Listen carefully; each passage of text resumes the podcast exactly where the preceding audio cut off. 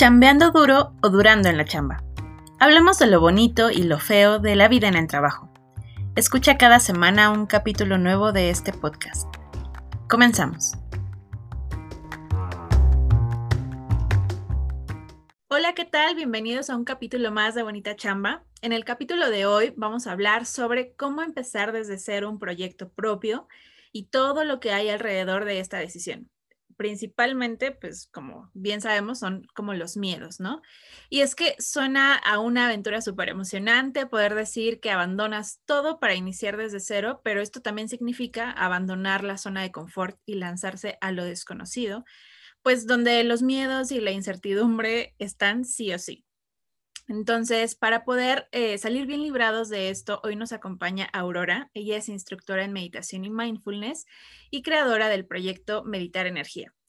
Hoy vamos a estar platicando con ella para que nos cuente su propia experiencia de, todo este proceso de cómo emprendió su proyecto y con todos los pasos que tuvo que, enfrentarse. Muchas gracias, Aurora, por, por acompañarnos en el capítulo de hoy. Hola, ¿qué tal a todos? Mucho gusto y muchas gracias por invitarme. No, gracias a ti, Auro. Pues mira, antes de, o para iniciar esta charla, me gustaría que exploremos justo, eh, pues las principales barreras que nos ponemos para iniciar nuestros propios proyectos, ¿no? Principalmente, eh, pues la que yo he encontrado eh, en charlas con amigos y en mi caso muy personal, que es como esta idea del miedo al fracaso, ¿no? Porque la simple idea de pensar, ¿y si no resulta? Eh, o, qué pasa si al final la riego y no era la decisión correcta, pues nos lleva a un estado de incertidumbre, ¿no? Tal como, como este se convierte en uno de los principales bloqueadores para lanzarnos a, empezar. ¿Cómo, ¿Cómo, lo podemos afrontar? En tu caso, ¿cómo, ¿cómo fue? ¿O cómo fue todo este proceso de decir, ¿sabes qué? Voy a lanzarme, quiero iniciar mi propio proyecto. Cuéntanos, cuéntanos cómo fue, Auro. Sí, pues mira, yo creo que eh, el miedo, bueno, en sí el miedo es una de las emociones básicas del humano. Entonces, pues no podemos rechazarlo, ¿no? Así como no podemos rechazar sentirnos contentos o sentir sorpresa, eh, no podemos rechazar el miedo, va a estar en nuestras vidas, sí o sí. Y algo muy hermoso que, que, bueno, una conclusión a la que llegué con todo esto es que, bueno, yo hablo mucho de los saltos de fe, ¿no? Que es como aventarte al vacío, sabiendo que algo va a pasar que, que, te va a sostener, ¿no? Siempre va a haber algo que te va a sostener. Para mí eso es un salto de fe, totalmente. Igual y no ves el piso, pero sabes que va a haber algo ahí que, que te sostenga. Y yo creo que no existe un salto de fe sin el miedo, ¿no? O sea, como que no podrías eh, creer que algo te va a sostener sin también pensar que estás dando un salto al vacío. Entonces, bueno, para mí eso fue una idea como muy hermosa que llegó a mi vida y que justamente me hizo como decir, ok, sí tengo miedo, reconozco que tengo miedo, está aquí mi miedo y lo veo, pero también está este deseo, ¿no? También está esta, estas ganas de ir y hacerlo. Entonces, con todo esto me aviento a dar el salto de fe. Y en realidad yo creo que nada malo nos puede ocurrir, ¿no? O sea, obviamente sí hay muchas cosas que, entendemos como que son malas, pero por el otro lado, em, también hay muchas veces que justamente pues no, no nos va a pasar nada malo, ¿no? O sea, como que a veces es muchas ideas o muchos pensamientos es como, no, es que me, o me voy a caer o me voy a raspar o no voy a tener dinero, ¿no? Que se podría como traducir, ¿no? Esto del salto de fe y, e ir y aventarte, se podría traducir a, ay, es que no tengo dinero y es que, ¿cómo le voy a hacer? Pero creo que también si cambiamos el foco a las cosas que sí están ahí, o sea, por ejemplo, tengo una casa, tengo este ahorro, ¿no? Tengo, eh, no sé, esta persona que me apoya, entonces creo que si cambiamos el foco un poco, pues el miedo va a estar ahí, pero indudablemente también las oportunidades. Entonces, bueno, yo creo que eso es algo muy, muy significativo y, muy bueno de que podemos tomar y que a veces, justamente, por el solo enfocarnos en el miedo, no podemos ver esas oportunidades, ¿no? Entonces, eh, pues en resumen, creo que el miedo está ahí, indudablemente, tampoco hay que rechazarlo, pero también están las oportunidades, ¿no? Y creo que es eh, importante cuando vamos a hacer este salto de fe, observar el miedo, pero también observar las oportunidades y, y todo eso que, que tú puedes ocupar como una herramienta. Claro, ¿no? Como hacer esta lista de los pros, los contras. Yo, yo, yo sí creo que justo el miedo, el miedo pues es algo natural y es una de las principales emociones con las que crecemos, ¿no? O sea, el, el qué va a pasar, el, oye, pero, pero este, esto yo no sé, ¿no? Es, salir como, como bien lo mencionaba, como de la zona de confort. Pero esto que mencionas me parece súper interesante, ¿no? ¿Cómo, ¿Cómo vives el miedo desde otro lado? Porque bien lo dices, no es dejar el miedo atrás, o sea, no es como decir, uy, no, yo no tengo miedo, ¿no? Sino verlo desde otro lado en el que a lo mejor va a existir, pero lo vas eh, sopesando con estas ayudas, ¿no? Como el no estoy sola, bueno, pero tengo este, tengo este ahorro, no me voy a quedar en el caso de iniciar un proyecto propio, ¿no? Significa pues renunciar a tu trabajo, significa renunciar a una eh, estabilidad tal vez, ¿no? Entonces es como, bueno, pero tengo estos em, salvavidas, podrían decirse, que me están ayudando y me van a mantener a flote durante este tiempo, ¿no? Y creo que también este salto de fe va muy relacionado como con esas ganas de decir, neta, le voy a echar muchas ganas para que este proyecto salga, ¿no? O sea, sí tienes que tener mucha fe en, en tu proyecto y sobre todo mucha fe en ti, ¿no? Sí, y yo creo que también es eh, de pronto como, bueno, ahorita que, que me mencionas esto, pues es que la mente, el mecanismo de la mente, y bueno, a mí que me apasionan mucho estos temas, tal cual es mantenernos a salvo. O sea, nosotros tenemos tres capas en el cerebro, que va de, del reptil, del cerebro reptil que es más instintivo, el cerebro ay, ya se me olvidó ahorita, pero que es el emocional, justamente, que es la capa que sigue, que, que también tienen todos los mamíferos, y el neocórtex, que es ya la capa que tenemos los humanos y que tiene que ver con el razonamiento, ¿no? Entonces, muchas veces los miedos parten de nuestra parte más instintiva, ¿no? Y, y también de las emociones, ¿no? Entonces, creo que también es importante ver que nuestro cerebro genera estos mecanismos de defensa porque es la manera en la que él aprendió a sobrevivir, ¿no? Claro. Pero nosotros también tenemos esta otra capa que va un poquito más allá y que nos permite también, por medio de la razón, eh, pues ahora sí que llegar a otras conclusiones, ¿no? Entonces, el miedo va a existir como un impulso que nace, pero que después nosotros podemos traer a, a, la razón y decir, ok, aquí está el miedo y estas son mis oportunidades, ¿no? Y, y también eh, las logro ver. O sea, es decir, el miedo nace como impulso básico, pero después de ese impulso básico nosotros podemos trabajar para poder ver más allá. Claro. Entonces creo que es muy importante. ¿no? ¿Perdón? La parte del raciocinio, como ir poniendo todo sobre la mesa, ¿no? No nada más enfocarnos en una sola cosa que obviamente es el miedo y empezar a ver como el panorama completo, ¿no? Siempre pasa que cuando estás, eh, pues, en con el miedo o, con alguna otra emoción muy fuerte, eh, nos pasa que nos cegamos, ¿no? O sea, que solamente estás viendo el problema, ¿no? Como no veo alrededor para ver estas oportunidades.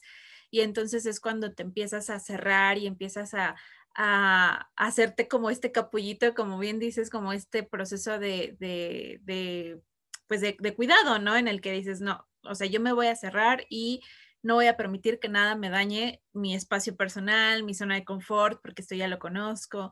Entonces, creo que sí es sí es súper importante que empecemos a, a, pensar, ¿no? E, en esta parte de, de, del raciocinio, ¿no? De, bueno, no todo ni es blanco ni es negro, ¿no? Como que hay zonas muy neutrales que nos cuesta a veces un poquito ver.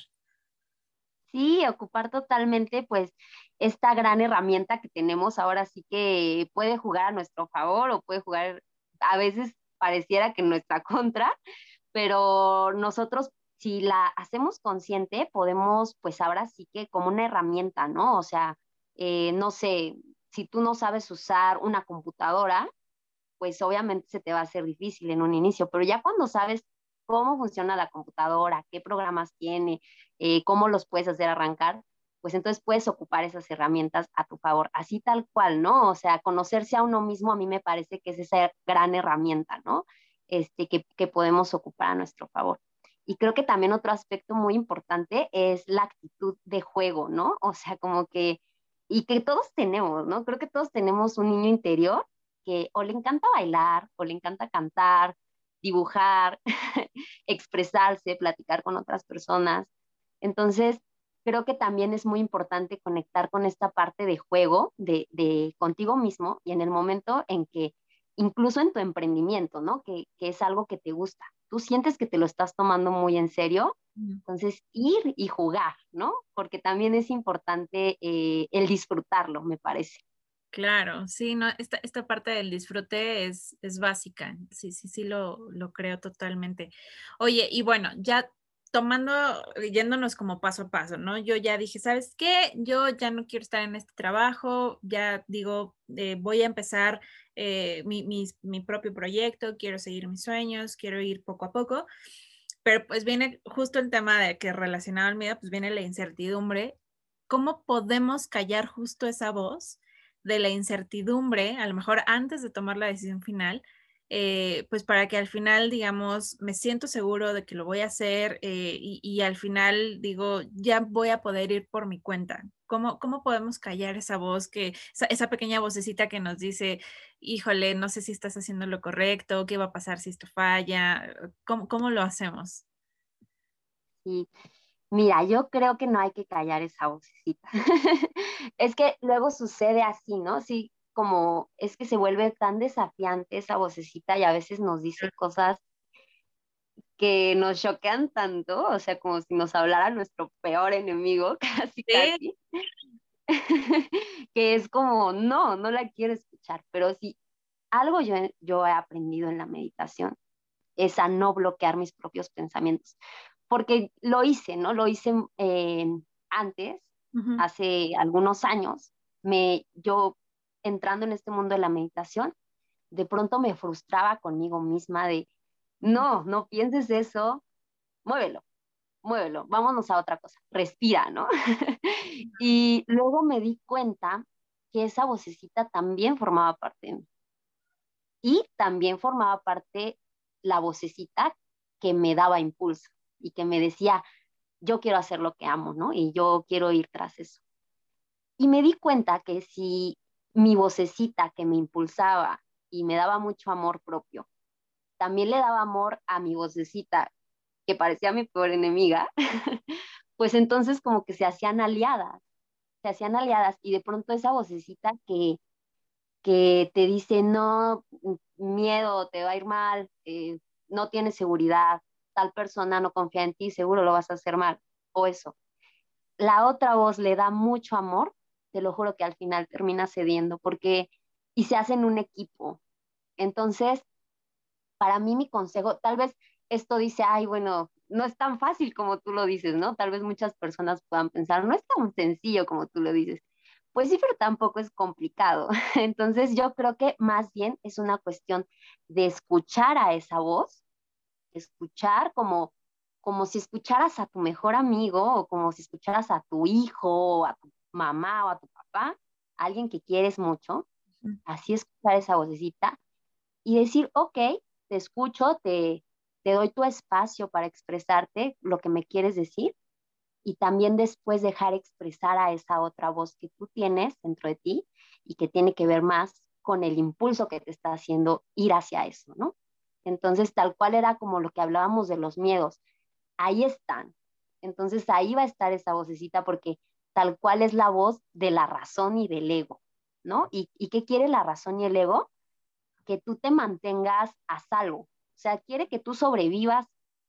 Si sobrevives contento, si sobrevives triste, no le importa, solo quiere que tú sobrevivas.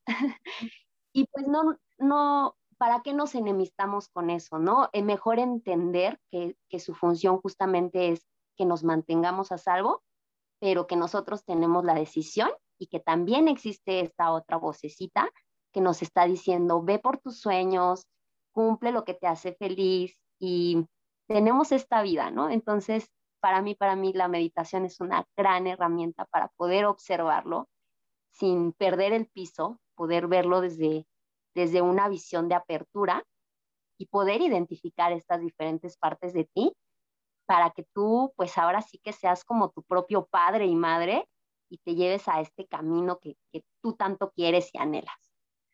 Wow, eso está súper increíble porque la mayoría de las veces lo que queremos es eh, huir, ¿no? O, eh, escapar de estas emociones negativas y muchos, eh, yo, he visto mucha gente, ¿no? incluso cuando googleas, ¿no? Em, en el trabajo de pronto nos ponen a, buscar como tipos de, búsquedas más comunes que se hacen y yo, y yo me he dado cuenta que de pronto es, ¿cómo escapo de mis miedos? ¿Cómo escapo de esto? ¿Cómo callo la voz de la incertidumbre? ¿Cómo es? O sea, estamos queriéndonos alejar por completo, decirle, darle el portazo y decir, sabes que yo no quiero ser, eh, tener esta negatividad en mi vida, ¿no? Y hay muchas personas que siempre nos dicen, piensa positivo, piensa esto, piensa lo otro, pero nunca tenemos como esa oportunidad de, de, darle la apertura a lo negativo, ¿no? Y, y ahora que lo comentas, creo que pues hace todo el sentido del mundo que nosotros tengamos ese diálogo, porque al final del día son, son emociones que forman parte de nosotros y que al final eh, tiene que haber un diálogo. No, no, justo vuelvo a retomar, no todo es blanco, no todo es negro y al final, eh, pues como en toda, en toda relación, ¿no? Hasta en las relaciones amorosas, tiene que haber un diálogo para poder llegar a acuerdos. Eso me parece muy interesante, Auro. Pero, o sea, digo, personas que no sabemos cómo el tema de meditar, cómo, qué pasos nos podrías dar tú o que nos puedas decir, mira, paso número uno puede ser este, paso número dos es este, para poder llegar a entablar un diálogo, porque no es nada sencillo cuando mucho tiempo has estado huyendo de estas voces que te dicen, eh, no lo hagas, este, mesúrate porque no sabes si esto va a funcionar, con la voz que te dice, ándale, si puedes, ¿cómo, podemos empezar como, como una práctica a hacerlo? Pues mira, yo creo que lo, así un paso súper fundamental es darte un momento para decir cómo me siento, porque en realidad las emociones están cambiando todo el tiempo. Entonces, yo esto lo hago siempre, o sea, bueno, no siempre, cada que, que siento que es necesario, me doy la pausa y digo, ¿cómo me siento? ¿Cómo me siento? Muchas veces me he sentido enojada, muchas veces me he sentido triste, confundida, feliz, ¿no? También llega a pasar el momento que estás con alguien que amas mucho y dices, ¿cómo me siento feliz? ¿Por qué me siento así? Pues porque estoy compartiendo con esta persona. Y eso poco a poco te va acercando un poquito más a ti, ¿no? Incluso cuando sientes enojo, ¿cómo me siento? Enojada, porque porque esta persona llegó tarde o porque no pude comprar esto, porque ya tenía mis planes. Y creo que es irte acercando un poco a poquito a esas emociones.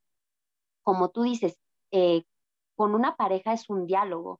Igual creo que a veces se nos olvida que con nosotros mismos también es un diálogo, porque no solo estamos eh, formados por una única parte, ¿no? O sea, mm, bueno, dependiendo tus creencias, también habrán las partes distintas, pero también indudablemente no solo tenemos una parte, nuestro cerebro también funciona por distintas partes que están en interacción. Entonces creo que es una onda de generar este diálogo aunque somos una persona, también hay distintas emociones y distintas capas dentro de nosotros. Entonces, me parece que es importante generar este diálogo. Y eso se podría decir en el mindfulness como una práctica informal, ¿no? De hecho, está la práctica RAIN, que es R-A-I-N, que justamente es para reconocer tus emociones en cualquier momento en el que tú te encuentres. Pero como una práctica formal eh, de meditación, pues yo lo que más recomiendo es el respirar. Respirar es la puerta de entrada a la meditación. Y muchas veces ni siquiera tenemos que pretender llegar a un punto muy profundo o lo que sea que pensemos que es la meditación. Muchas veces solo con respirar ya sueltas muchísimas cosas, ya tu mente se tranquiliza. Hay una, obviamente, una explicación científica, ¿no? Y, también espiritual, a quien le interesa la ciencia o a quien le interesa la espiritualidad, existe ambas una explicación, ¿no? En la ciencia, pues obviamente es que tu sistema nervioso central se relaja, se activa el, sistema nervioso parasimpático, que te permite, pues, oxigenar mejor a tu cuerpo, oxigenar mejor a tus células, Y eso ya te conecta contigo, con tu cuerpo, con tu respiración.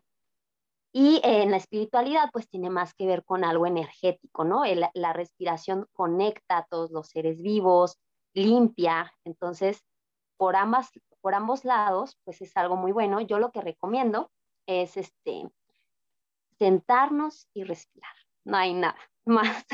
A veces parece que es muy complicado, pero sentarnos, respirar profundo y así se va limpiando. Yo, yo, bueno, quiero decir esta analogía porque me encanta.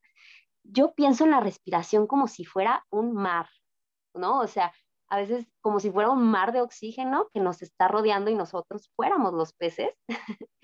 y siento que cuando respiramos podemos soltar, como cuando el mar se lleva la ola y regresa y se lleva y así limpia eh, el mismo agua, pues así yo pienso que podemos eh, limpiarnos, ¿no? A nosotros mismos con la respiración, soltar y, ver como si fuera un mar, pero de oxígeno que se lleva, ¿no? Se lleva todo esto que, que igual ya no nos está sirviendo, que queremos liberar.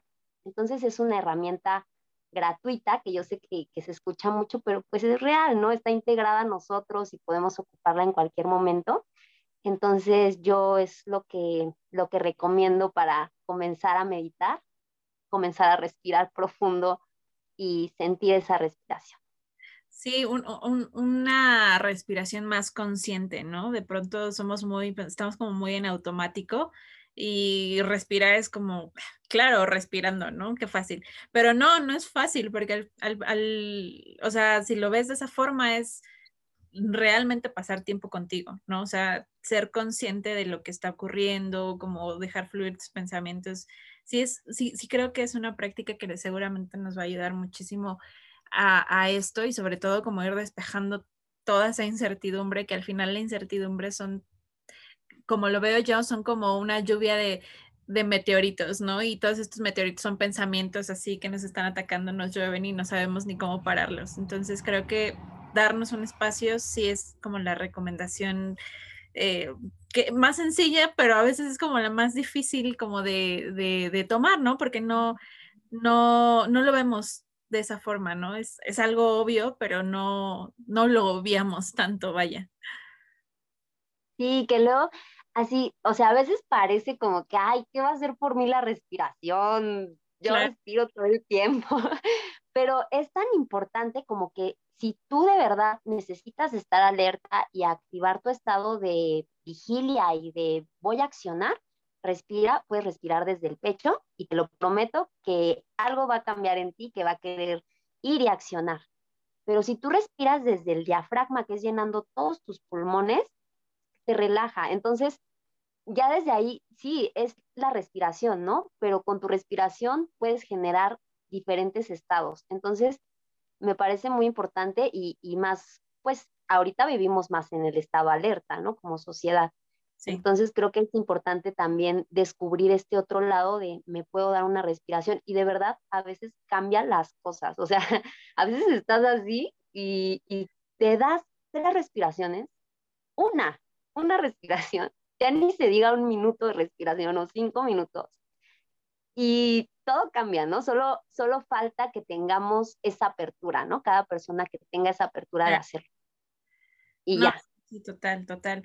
Y, y, y por ejemplo, ya dejamos ir como un poco la incertidumbre, pero todavía siento que no confío al 100 en mí. ¿Qué tips nos puedes dar justo para desarrollar nuestra confianza? Porque al final creo que, bueno, ya pasamos por el miedo, ya pasamos por la incertidumbre, al final viene como, creo que el último paso, y creo que está muy relacionado con, el, con lo que decías al principio, como dar el salto de fe. No nada más es dar un salto de fe hacia que todo va a funcionar dentro de, dentro de este nuevo camino, sea el que sea, eh, sino que pues también es dar un salto de fe hacia uno mismo, ¿no? Como estoy dando un salto de, de confianza hacia que lo voy a poder lograr cómo podemos desarrollar más esta autoconfianza, que también es uno de los temas que, vemos que suele ser uno de, los, de las barreras principales, ¿no? Como para, para poder iniciar algo nuevo o para poder salir de esta zona de confort. Claro, pues yo te voy a contar mi experiencia. Este, pues mira, Eh, no, no sé si sabías este dato, y también ustedes que nos están escuchando, pero nosotros tenemos alrededor de 60 mil pensamientos al día. Y de esos 60 mil pensamientos, 90% son los mismos. ¿Por qué? Porque nuestra mente, digamos, como que lo viejo conocido es para ella lo más seguro. Y como mencioné hace rato, lo más seguro es como te mantiene vivo, ¿no? Si, si te mantuvo vivo feliz, triste en tu vida, no importa, te mantuvo vivo, esa es su función. Entonces, por eso es que esos 60 mil pensamientos al día, 90% son los mismos, porque es lo conocido para ella y lo que le ha funcionado para mantenerte vivo, ¿no? Pero nosotros tenemos este otro nivel donde podemos comenzar a transformar esto. ¿Y cómo lo podemos transformar? Bueno, yo tengo diferentes eh, métodos, porque obviamente a mí también me pasó el creencias limitantes, ¿no? se conoce. Entonces, no sé, desde sentirte inseguro porque otras personas ya están haciendo lo que tú estás haciendo, o sentir muchas cosas, ¿no? Enojo quizá por algún trauma que tuviste.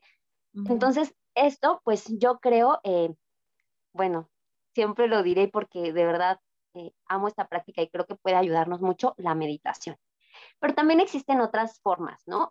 podemos, hay este ejercicio en la que mm, durante un día vigilas tus pensamientos. Cada hora pones una alarma y de, cuando suena la alarma piensas, ok, ¿cuáles fueron los pensamientos que tuve durante esta hora? Y los anotas. Después, este, haces viendo un recuento de los pensamientos más comunes, generas un mantra o, una afirmación por el que quieres suplantar ese pensamiento, ¿no? Digamos, em, este, mm, yo que, a ver, uno, voy a poner un ejemplo de los que yo, de los que yo tengo. Ah, tengo miedo de empezar, ¿no? Tengo miedo, este. Entonces yo me puse eh, como mantra eso de tengo miedo de no poder. Yo me puse confiar en, ti, eres sostenida y este es el momento perfecto. Entonces ese mantra yo lo pegué em, en, mi, en la entrada de mi baño. Entonces, es como poco a poco ir cambiando estos pensamientos conocidos por otros, ¿no? Claro. Y te lo juro, esta técnica es súper, súper poderosa. O sea, es como levantarte a ti mismo. Entonces, bueno, para resumir, primero identificas tus pensamientos. Puedes hacer este ejercicio de durante un día, cada hora poner la alarma y anotar los pensamientos que tuviste durante ese día. O si tú ya los identificas, solo los bajas en una hoja, ¿no? Diferentes, los que tú identificas que te están limitando, no los que te están impulsando, sino los que te están limitando. Y luego a cada uno de estos pensamientos generas otro pensamiento por el que quieres suplantarlo, los escribes y yo lo que hago en, en papelitos, en post-it, lo pego por toda mi casa. Entonces, tengo uno enfrente de, de donde lavo los trastes, del, del fregadero, otro en el espejo. El, el del espejo, de verdad, ese es infalible, porque es como te ves al espejo y no sé, está esa idea. Hay cosas bonitas, claro. Ajá, totalmente. Y yo tengo uno enfrente de la taza del baño, en la regadera, en diferentes partes de mi casa, y te lo juro que yo misma siento mi abrazo cuando leo esos, esos, esas afirmaciones, y poquito a poquito empieza a cambiar el chip, ¿no? Como que dices, no, si yo puedo, estoy sostenida, yo puedo. Em, tengo otro que dice como, bueno, mi pensamiento, la creencia limitante, era como, no, no estoy lista, ¿no? Entonces, por el que yo lo cambié es, cada momento es instante perfecto, me anclo aquí. Y, ahora lo creo, realmente ya formó parte de mí, ¿no? Y, conforme he ido avanzando y eh, ahorita en este momento que pues ya me dedico a mi proyecto, creo que cada momento es instante perfecto y que estoy aquí anclada al presente. Wow, así que ya lo saben, escuchas, sin, sin de verdad necesitan hacerlo, ya anótense eh, todas las afirmaciones dentro de sus post-its y hacer esta práctica. Me parece muy buena. Yo, yo definitivamente me la, me la voy a anotar para, para empezar a trabajarla. Creo que e, e, esta parte de, eh, como dices, ¿no? Como levantarte muchas veces es como, eh, bueno, a, lo mejor nos pasa, ¿no? De que no todo el tiempo estamos recibiendo halagos, ni todo el tiempo estamos recibiendo como el apoyo eh, tácito, ¿no? De que alguien te dice, sí, sí puedes, ¿no? siempre recibirlo de uno mismo es, es, es más valioso no le quita mérito a los demás, pero creo que es más valioso porque no hay nada como creer en ti mismo, ¿no? Como realmente creértela. Y ¿por qué no, no? ¿Por qué no nosotros decirnos, oye, tú puedes, este, lo estás haciendo bien, este es tu momento?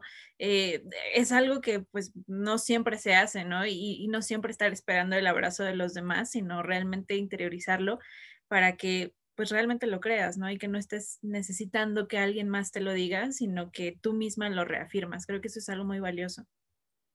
Sí, y otro ejercicio que a mí me encanta, que también creo que les puede funcionar mucho a las personas que nos están escuchando, es eh, sentarte, cerrar los ojos e sentirte como esa persona que tú quieres ser, ¿no? O sea, eh, por ejemplo, en mi caso es yo quiero ser emprendedora, quiero guiar a las personas para meditar, entonces cierro los ojos y ya, ya me siento como esa persona, ¿no? Y, y sirve de mucho. Hay veces que igual no se siente tan poderoso porque luego queremos que, ah, ya me quiero sentir como esa persona ya 100%, ¿no?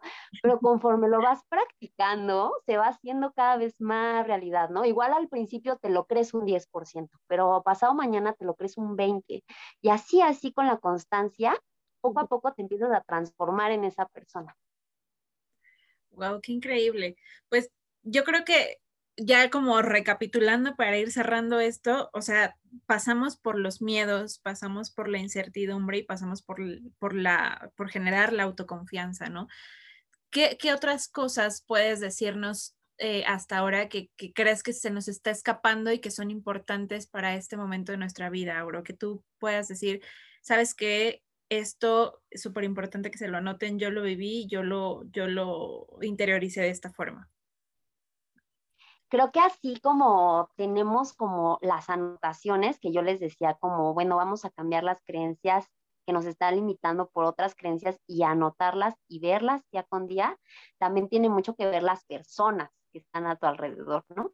Entonces, este, desde quién sigues en, o sea, eso creo que todo mundo pues sabemos, ¿no? Tiene un impacto, pero de verdad pocas veces lo consideramos, a pesar de que lo, de que lo sabemos. Entonces, tiene que ver con quiénes son las personas que me inspiran. Si yo quiero eh, emprender esto en mi negocio, entonces, ¿con quién me puedo inspirar, no? ¿Quién me hace sentir bien para, para que yo refleje eso, no? Eh, creo que también es muy importante. Creo que es súper importante darte un tiempo a ti mismo, no importa lo que te guste hacer, pintar, este, no sé, hacerte el manicure de las uñas, ponerte mascarillas, lo que sea, ¿no? Tal cual.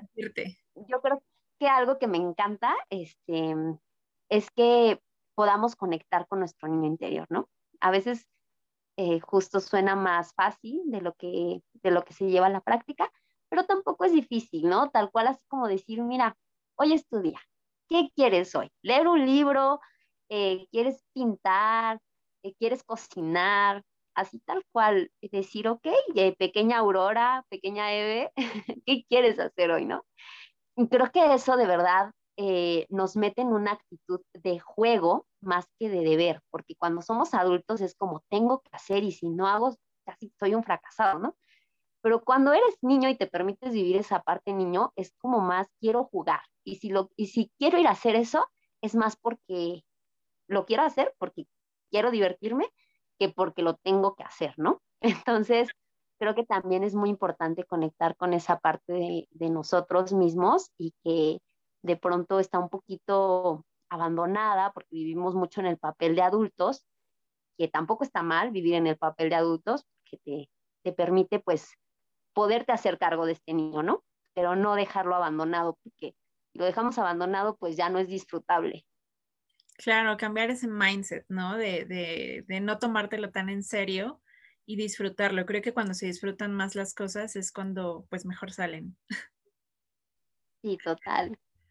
Ay, pues mira, Aurora, muchísimas gracias. Creo que ya, eh, o sea, con estos tips nos vamos como más que preparados para poder ya ahora sí poder tomar una decisión y decir, me siento listo para hacerlo o creo que ya puedo empezar a, pensarlo, ¿no? A visualizarlo. Y pues las personas que ya están literal a un pasito, creo que espero que esto les sirva para poder decir, me siento lista, lo voy a hacer y con toda la seguridad del mundo. Creo que es un, proceso por el que muchos hemos pasado, muchos otros van a pasar a ese proceso.